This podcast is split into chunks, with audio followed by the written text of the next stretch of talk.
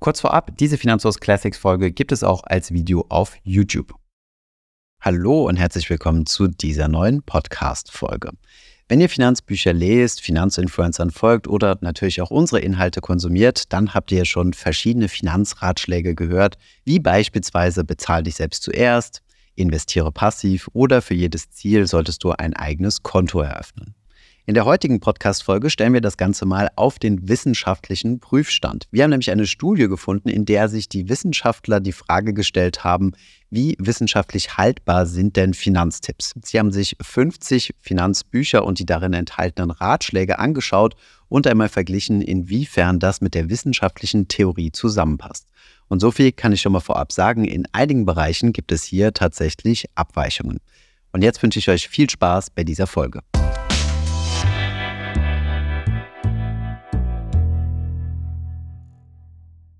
Wir sind über einen Artikel der NZZ auf die Studie aufmerksam geworden.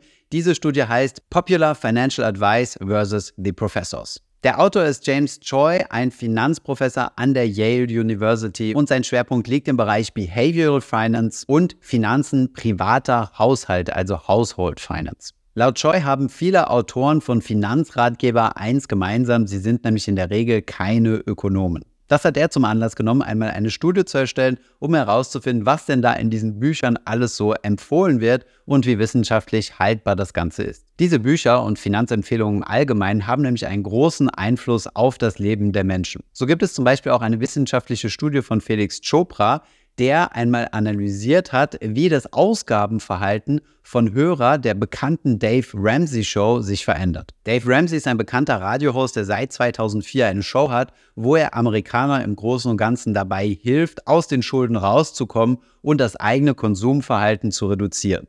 Er stellte in seiner Studie fest, dass diejenigen, die die Dave Ramsey Show hören, im Schnitt 5,4% weniger Geld ausgeben für Konsum als diejenigen, die die Show nicht hören. Das heißt, Dave Ramsey hat, wenn man das auf Gesamtamerika einmal hochrechnet, einen immensen Einfluss auf das Konsumverhalten der Amerikaner. An dieser Stelle würde mich persönlich natürlich mal brennend interessieren, wie groß der Einfluss von Finanzfluss auf das Ausgaben- und Konsumverhalten, aber auch auf die Investitionsstrategie hier in Deutschland ist. Wenn es Wissenschaftler gibt, die hierzu einmal forschen wollen, ihr seid herzlich willkommen. Kommen wir einmal zurück zur Studie von Choi und schauen uns einmal an, wie die denn aufgebaut wurde. Er hat sich die Top 50 Readlist der meistempfohlenen Finanzratgeber in Amerika vorgeknüpft. Diese Bücher hat er im Mai 2019 gelesen und die bekanntesten Finanzratschläge rausgeschrieben. Diese ließen sich insgesamt in drei Kategorien gliedern. Kategorie Nummer 1 sind Konsum und Sparen, Kategorie Nummer 2 sind Asset Allocation, also wie teile ich mein Geld auf und Kategorie Nummer 3 ist alles rund um das Thema Kredit. Starten wir direkt in Kategorie Nummer 1 mit dem ersten Finanztipp, nämlich zum Thema Sparquote. Populäre Finanztipps empfehlen hier eine feste Sparquote von 10 bis 15 Prozent unabhängig vom Einkommen. Populäre Finanztipps bedeutet in diesem Fall, dass das die Tipps sind, die aus diesen 50 Büchern entnommen und zusammengeführt wurden. Die Empfehlung der Wissenschaft sieht etwas anders aus. Sie empfiehlt eher ein konstantes Konsumverhalten zu haben und eine fluktuierende Sparquote. Das bedeutet, gerade in jungen Jahren, wenn man wenig verdient, sollte man wenig bis gar nichts sparen und dann später in fortgeschritteneren Jahren den Konsum zwar konstant halten, das zusätzliche Einkommen aber zum Sparen benutzen, also quasi dann die Sparquote steigen lassen. Die Finanzratschläge sagen also, man sollte eine konstante Sparquote haben und die Wissenschaft sagt eine variable Sparquote, wobei sie davon ausgeht, dass das Einkommen sich über das Leben verteilt, bauchförmig entwickelt. Also am Anfang erst relativ wenig, dann verdient man etwas mehr und nach hinten raus, also zum Renteneintritt, wieder deutlich weniger. Die Ersparnis berechnen die Wissenschaftler, indem sie einfach die Differenz zwischen dem Einkommen und dem Konsum ziehen. Also alles das Geld, was wir nicht ausgeben, sparen wir zwangsläufig. Daraus ergibt sich dann natürlich logischerweise, wenn der Konsum konstant bleibt, dass die Sparquote im Laufe des Lebens steigt. Das soll natürlich nicht heißen, dass man sein ganzes Leben lang eins zu eins genauso viel Geld ausgibt. Das ist relativ unrealistisch, dass man das ganze Leben lang auf einem Studentenniveau lebt. Grundsätzlich soll es aber heißen, dass der Konsum nicht so schnell ansteigt wie das Einkommen. Also konkret gesprochen, dass man den Teil des Einkommens, der zusätzlich dazukommt, überproportional stark auf die Sparrate packt. Demgegenüber steht natürlich die feste Sparquote, die den Finanzratgeber empfehlen werden, denn die besagte, dass der Konsum im gleichen Schritt wie das Einkommen steigern kann, denn die Sparrate bleibt ja konstant. David Chilton schreibt sogar in seinem Buch The Wealthy Barber Return, seltsamerweise haben einige Wissenschaftler und Mathematiker die Idee propagiert, in den ersten Berufsjahren bewusst nicht zu sparen, weil das Einkommen zu niedrig und die Kosten für den Start ins Leben zu hoch sind. Beherzigen Sie diesen Ratschlag nicht. Es funktioniert selten zu Hause. Erstens haben Kosten die Eigenschaft, sich nie zu stabilisieren. Zweitens werden die meisten Menschen nicht in der Lage sein, auf Knopfdruck zum Supersparer zu werden.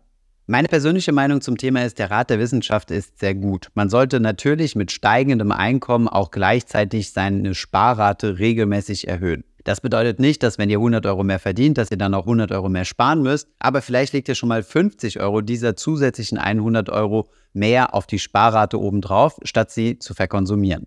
Dann bleiben euch ja immer noch weitere 50 Euro für mehr Konsum übrig. Das Argument von David Chilton finde ich persönlich aber auch sehr einleuchtend, denn unserer Realität entspricht es nicht, dass wir unsere Konsumrate konstant halten.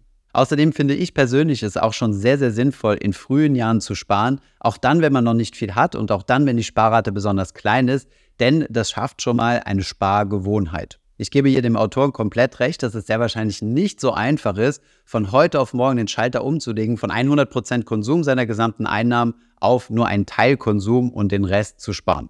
Die beste Vorgehensweise liegt vermutlich genau in der Mitte. Frühzeitig mit dem Sparen anfangen, um sich eine Gewohnheit zu schaffen und schon frühzeitig Erfahrung mit dem Kapitalmarkt zu sammeln, aber dann natürlich, wenn man anfängt, richtiges Geld zu verdienen, auch seine Sparquote nach und nach nach oben hin anzupassen. Idealerweise legt ihr euch eine feste Sparquote fest, das, was derzeit so geht, und macht euch dann aber selbst das Versprechen, dass bei Gehaltssteigerungen ein Großteil dieser Steigerungen auf die Sparquote draufgepackt wird. Somit habt ihr beide Welten sinnvoll miteinander verbunden. Ein weiterer Punkt, der übrigens in den ökonomischen Studien immer mit berücksichtigt wird, wo ich allerdings ein bisschen meine Zweifel habe, ob das in der echten Welt auch so ist, sind die sogenannten Opportunitätskosten beim Konsumieren. Wenn ihr 100 Euro habt und die Entscheidung habt, ob ihr dieses Geld jetzt verkonsumiert oder investiert, solltet ihr, wenn ihr rational handelt, diese 100 Euro mental zumindest einmal für euch investieren. Sagen wir beispielsweise mal 3% Zinsen auf ein Jahr. Da müsstet ihr rein theoretisch, wenn ihr dieses Geld verkonsumiert, zusätzlich zu den 100 Euro noch einmal 3 Euro obendrauf rechnen, die ihr ja sozusagen an Opportunität, also an Möglichkeit verloren habt, als Zinsen zu verdienen. Dieses Kalkulationsmodell der Berücksichtigung der Opportunitätskosten ist in der Finanzwissenschaft völlig normal, betrifft aber sehr wahrscheinlich nicht die Denkweise der meisten Menschen in der Lebensrealität. Kommen wir zum zweiten Finanzratschlag und den haben wir mal zusammengefasst in mentale Konten. Sollte man sein Geld auf verschiedene Konten, also für verschiedene Sparzwecke verteilen oder sollte man einfach alles in einen Topf werfen? Wer uns schon länger verfolgt, weiß, dass wir empfehlen, verschiedene Töpfe zu führen. Als erstes zum Beispiel den Notgroschen, dann eure sehr langfristig orientierte Investitionen, beispielsweise für die Altersvorsorge und dann eher kurzfristig bzw. mittelfristige finanzielle Ziele. Das ist auch der Ratschlag der populären Finanztipps. Hier wird empfohlen, in unterschiedliche Konten mit unterschiedlichen Zielen einzuzahlen. Und wenn es keine physisch geteilten Konten sind, dann doch zumindest mental. Die Finanzwissenschaft sieht das etwas anders. Sie sagt nämlich, dass Vermögen fungibel ist. Was bedeutet, es macht keinen Unterschied, in welchen Topf wir einen Euro einbezahlen. Ein Euro wird immer ein Euro sein. Zu diesem Thema Mental Accounting, also Buchführung im Kopf, gibt es auch einige wissenschaftlichen Artikel, beispielsweise zwei Stück von Richard Taylor.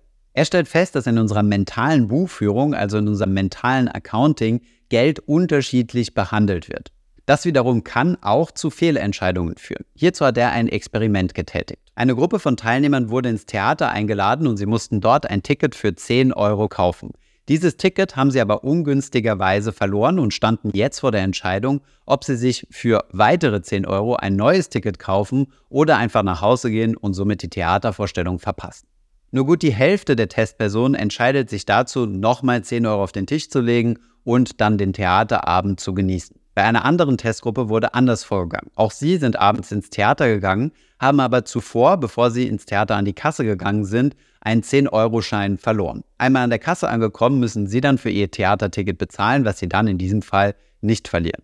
Und hier war die Quote derjenigen, die dann tatsächlich ins Theater gegangen sind, deutlich höher. Das lässt sich dadurch erklären, dass in der ersten Gruppe mental der Theaterbesuch doppelt so teuer geworden ist. Denn es mussten gefühlt zweimal 10 Euro, also 20 Euro für das Theaterticket ausgegeben werden. In der Testgruppe 2 wurden die verlorenen 10 Euro aber anders verbucht. Sie wurden einfach in das Konto verlorenes Bargeld eingebucht und es gab keine direkte Assoziation mit dem Theater. Schlussendlich mussten aber beide Gruppen, wenn sie ins Theater gehen wollten, insgesamt 20 Euro ausgeben.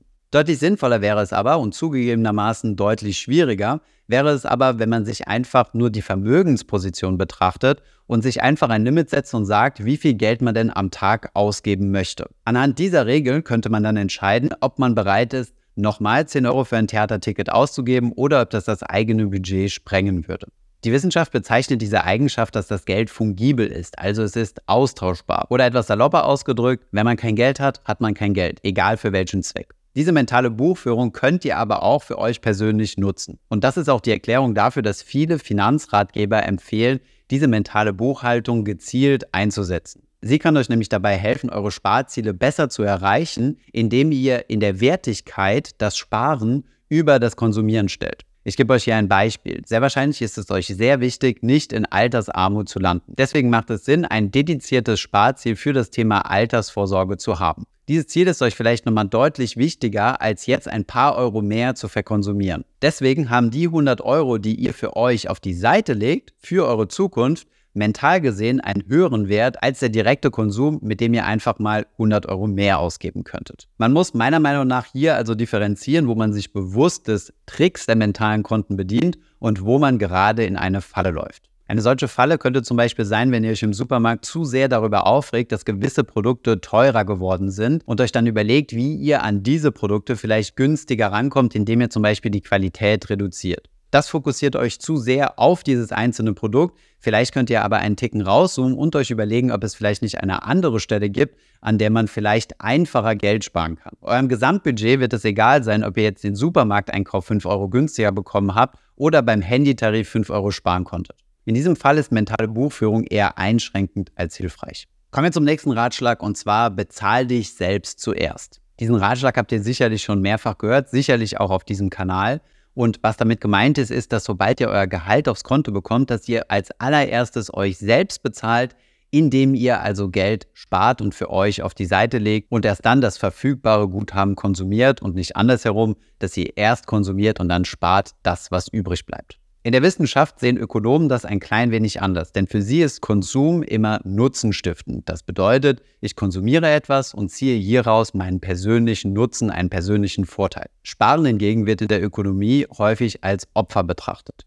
Im 1926 erschienenen Buch von George Clason, Der reichste Mann von Babylon, hat er zum ersten Mal ein sogenanntes Reframing betrieben. Er rückt das Ganze also in eine neue Perspektive, dass Sparen kein schmerzhafter Verlust oder kein schmerzhaftes Opfern ist, sondern dass es ein sich selbst bezahlen darstellt.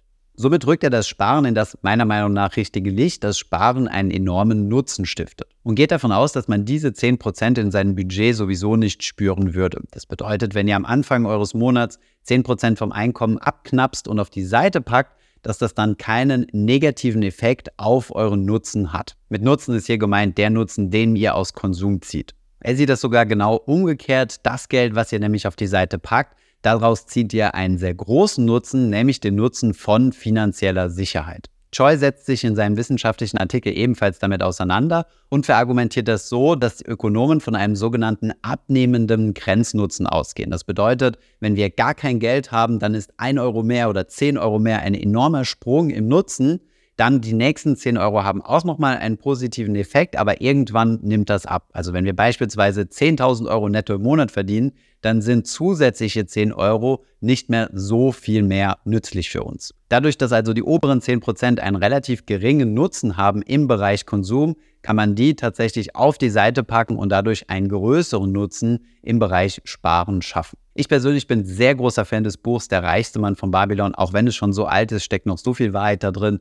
Den Link dazu findet ihr unten in der Beschreibung. Kommen wir zur zweiten großen Kategorie der Ratschläge, nämlich zur Asset Allocation und allen voran der Frage zu den kurzfristig versus langfristigen Ersparnissen. Wir werden sehr häufig in der Community gefragt, wie wir denn unsere kurzen Ersparnisse, also unser Tagesgeld anlegen sollen und ab wann man denn in Aktien investieren darf. Unsere Empfehlung lautet hier, wenn ihr langfristig auf das Geld verzichten könnt, also langfristig dieses Geld sparen und investieren wollt, das heißt mal mindestens 10 bis 15 Jahre, dann könnt ihr in Aktien investieren. Wenn ihr kurzfristigere Anlageziele habt, dann solltet ihr das nicht tun und euer Geld höchstens auf Tages- oder Festgeldkonten packen. Die Wissenschaft formuliert das ein bisschen anders, kommen wir hier zur Gegenüberstellung. Die Finanzgradgeber sagen, Geld, das kurzfristig benötigt wird, sollte ausschließlich in Bar aufgehoben werden. Die Wissenschaft hält das etwas allgemeiner und sagt, Vermögen, das kurzfristig benötigt wird, sollte deutlich konservativer angelegt werden als langfristiges Vermögen. Die Finanzratgeber empfehlen, dass der Aktienteil des Portfolios, das was wir immer als risikobehafteten Teil bezeichnen, buckelförmig in Bezug aufs Alter sein soll. Das heißt, mit zunehmendem Alter sollte man einen abnehmenden Aktienanteil haben. Das sieht die Wissenschaft ähnlich, hier allerdings mit einigen Einschränkungen, komme ich gleich drauf zu sprechen. Was die Wissenschaft aber ebenfalls festhält, ist, dass der Aktienanteil in Bezug zum abnehmenden Grenznutzen des Vermögens gesehen werden soll. What? Das klingt ziemlich kompliziert nehmen wir das mal kurz auseinander. Wir haben ja eben schon mal über den Grenznutzen gesprochen. Das bedeutet, mit jedem Euro mehr an Einkommen, das kann man auch auf das Vermögen übertragen, also mit jedem Euro mehr an Vermögen nimmt der Nutzen, den ihr daraus zieht, langsam ab. Was die Wissenschaft empfiehlt, ist, dass mit diesem abnehmenden Grenznutzen auch der Aktienanteil reduziert werden soll. Anders ausgedrückt könnte das also bedeuten, wenn ihr also einen großen Vorteil daraus zieht, dass euer Vermögen wächst, gerade in der Vermögensaufbauphase, solltet ihr also eine hohe Aktienquote fahren. Wenn ihr irgendwann einen Vermögensstatus erreicht habt, der euch mehr oder minder so genügt, ihr aber vor allem reich bleiben wollt statt reich werden, dann solltet ihr eure Aktienquote stark reduzieren. Dementsprechend hält die Wissenschaft fest, und das halte ich auch für absolut sinnvoll, dass hier auch die Vermögensziele mit berücksichtigt werden müssen. Also befinden wir uns in der Vermögensaufbauphase, wo wir viel Rendite brauchen und dementsprechend auf gewisse Sicherheiten verzichten können? Oder befinden wir uns in der Vermögenssicherungsphase,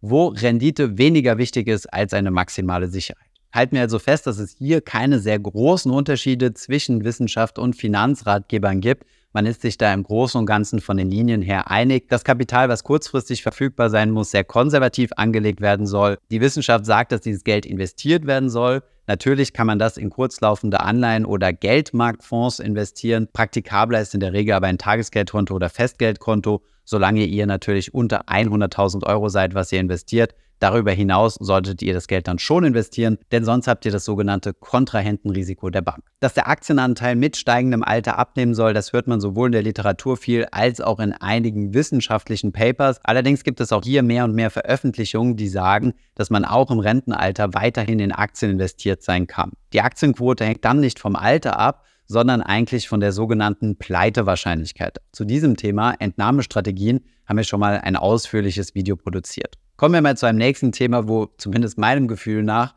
die Unterschiede zwischen Finanzratgebern und der Wissenschaft nicht größer sein können. Es geht um das liebe Thema Dividenden und Ausschüttungen. Finanzratgeber sagen, eine Dividendenstrategie ist attraktiv. Die Wissenschaft sagt, Ausschüttungen sind sogar unattraktiv. Hier gibt es einige Publikationen in diesem Thema. Das wohl bekannteste ist von Modigliani und Miller, die festgestellt haben, dass es für einen Aktionär keinen Unterschied machen sollte, ob ein Unternehmen Dividenden ausschüttet mit seinen Gewinnen oder ein Aktienrückkaufprogramm startet. Tatsächlich gibt es dann aber noch eine steuerliche Unterscheidung, dass ihr bei Aktienrückkaufprogrammen keine Steuern bezahlen müsst, bei Dividendenausschüttungen aber sehr wohl. Das wiederum macht Dividenden im Vergleich zu Aktienrückkäufen oder auf Fondsniveau gesprochen Thesaurierungen weniger attraktiv und deswegen ist eine Dividendenstrategie laut der Wissenschaft, und das kann man relativ gut nachvollziehen, weniger attraktiv. Stellt sich die Frage, warum so viele Menschen an der Dividendenstrategie festhalten und diese gut finden. Hier ist die Antwort ziemlich einfach und das ist der psychologische Effekt. Ökonomen und Finanzwissenschaftler analysieren in der Regel nämlich nicht den psychologischen Effekt. Von daher würden mich einmal wissenschaftliche Studien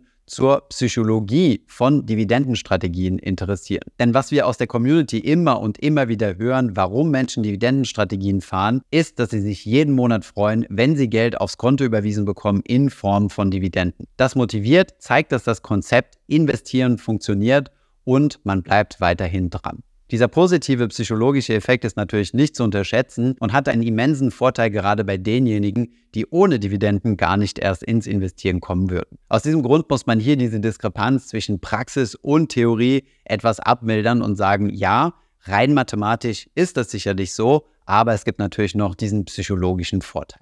Im Bereich Asset Allocation gibt es auch noch einen Punkt der Länderallokation. Und hier sieht man ganz stark, dass es sich um eine US-Studie handelt, denn die meisten Finanzratgeber empfehlen US-amerikanische Aktien zu übergewichten im Vergleich zu ihrer Marktkapitalisierung. Das bedeutet, mehr in US-Aktien investieren als die sowieso schon sehr hohe Marktkapitalisierung der Amerikaner.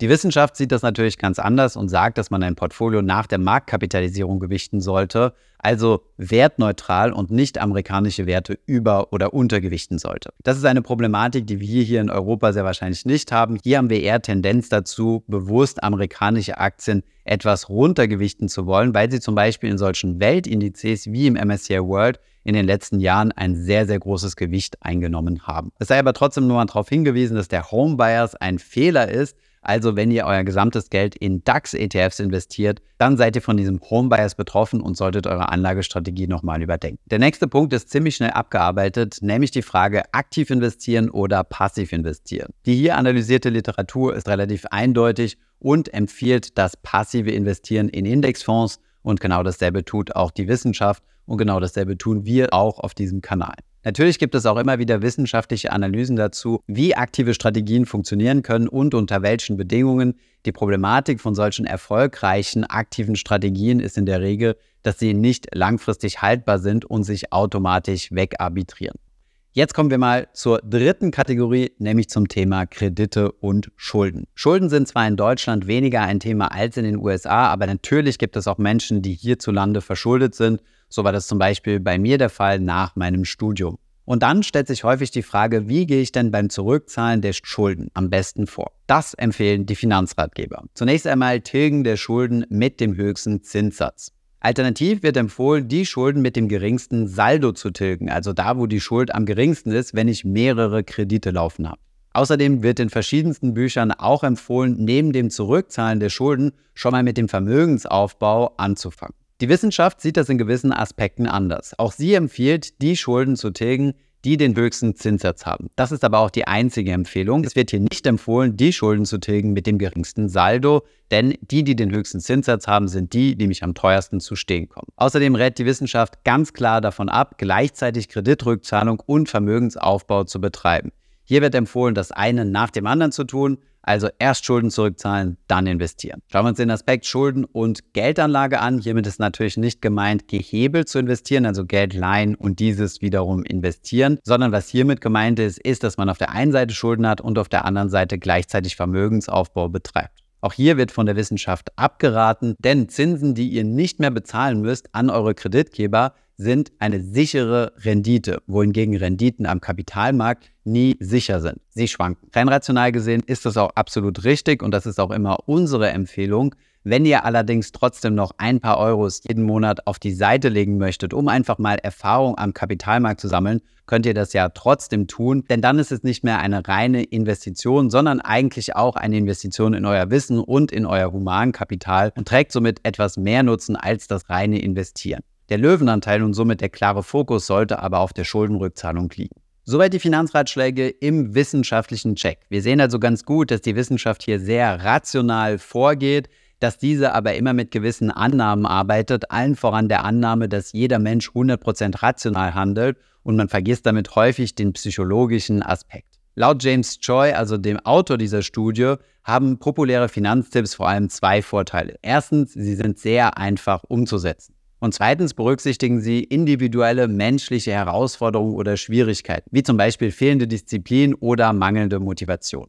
Sie sind somit laut Choi nicht 100% optimal, sind aber die zweitbeste Wahl, wenn man sie als kleinen Hack benutzen kann, um sich selbst psychologisch zu überwinden, etwas zu tun. Durch ihre in vielen Fällen größere Umsetzbarkeit bringen sie auch einen größeren Nutzen mit sich. Ich hoffe, diese Podcast-Folge hat dir gefallen. Wenn ja, dann zöger doch nicht in deinem Umfeld über diesen Podcast zu sprechen, bei Freunden und Bekannten. Ich denke, es gibt auch in deinem Umfeld viele Menschen, die sich für das Thema finanzielle Bildung interessieren oder interessieren sollten. Wenn du auf iTunes bist, würden wir uns auch freuen, wenn du uns eine positive Bewertung dalässt. Das hilft uns, den Podcast noch einfacher auffindbar zu machen. Alle wichtigen Links und Verweise findest du wie immer in den Show Notes zu diesem Podcast. Vielen Dank fürs Zuhören und bis zum nächsten Mal.